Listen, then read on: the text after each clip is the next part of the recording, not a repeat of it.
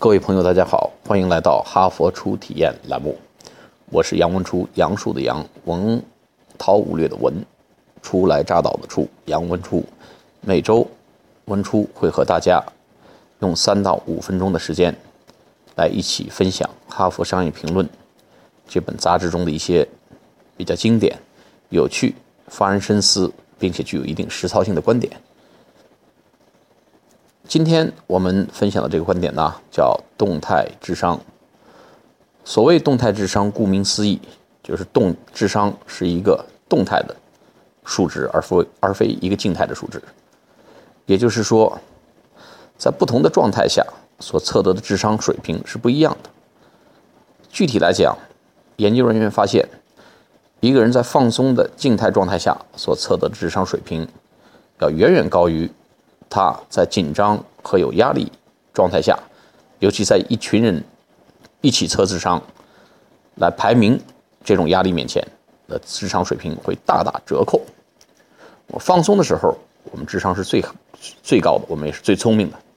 我们紧张有压力被比较，尤其是呃面对着一些丢人现眼、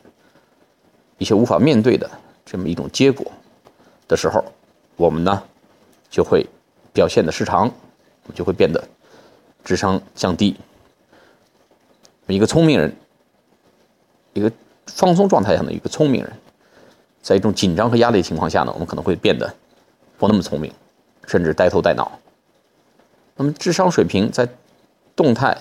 有压力情况下和，我们的静态放松状况下差多少呢？差十七点。我们知道，我们的人类一个正常。的智智商水平，如果拿掉十七点，也就是我们智商的百分之十几，因为压力、因为紧张、因为焦虑而消失，而不存在。他很好的解释，用这个观点可以解释我们很多身边的人和事。比如说，我们参加考试，考完之后，大部分情况我们说：“哎呀，没有发挥好。”为什么没有发挥好？因为我们紧张。我们紧张。导致我们智商下降，一些原来能做出的题都做不出来，所以没有发挥好，恰恰反映出你很正常，因为大家大部分时候在压力面前都是没有办法正常发挥。第二点，当我们上在众人面前讲话，当我们参加一些比赛，我们经常发现，在下面背得很熟的一篇文章、一个演讲稿，在台上的时候呢，变得张口结舌。变得脑子一片空白，原因是什么呢？因为我们变傻了，啊，因为在压力面前，我们智商降低，所以呢，这种现象也是完全可以理解的现象，大家大可不必自责。第三点呢，尤其在我们和异性接触过程中，当我们终于有机会和我们心仪的白马王子、梦中情人有机会谈话。和沟通的时候呢，我们突然发现，我们张口结舌，所有设事事事先设想好的台词，这些经典的话，这些幽默风趣，全部灰飞烟灭，全部荡然无存。我们变得木讷，变得呆傻，变得不知所措、不知所云，而事后后悔不已，因为在那那一瞬间。我们智商的的确确是下降了，所以这一发现和观察对我们的意义是什么呢？首先，对我们个体来讲，我们要知道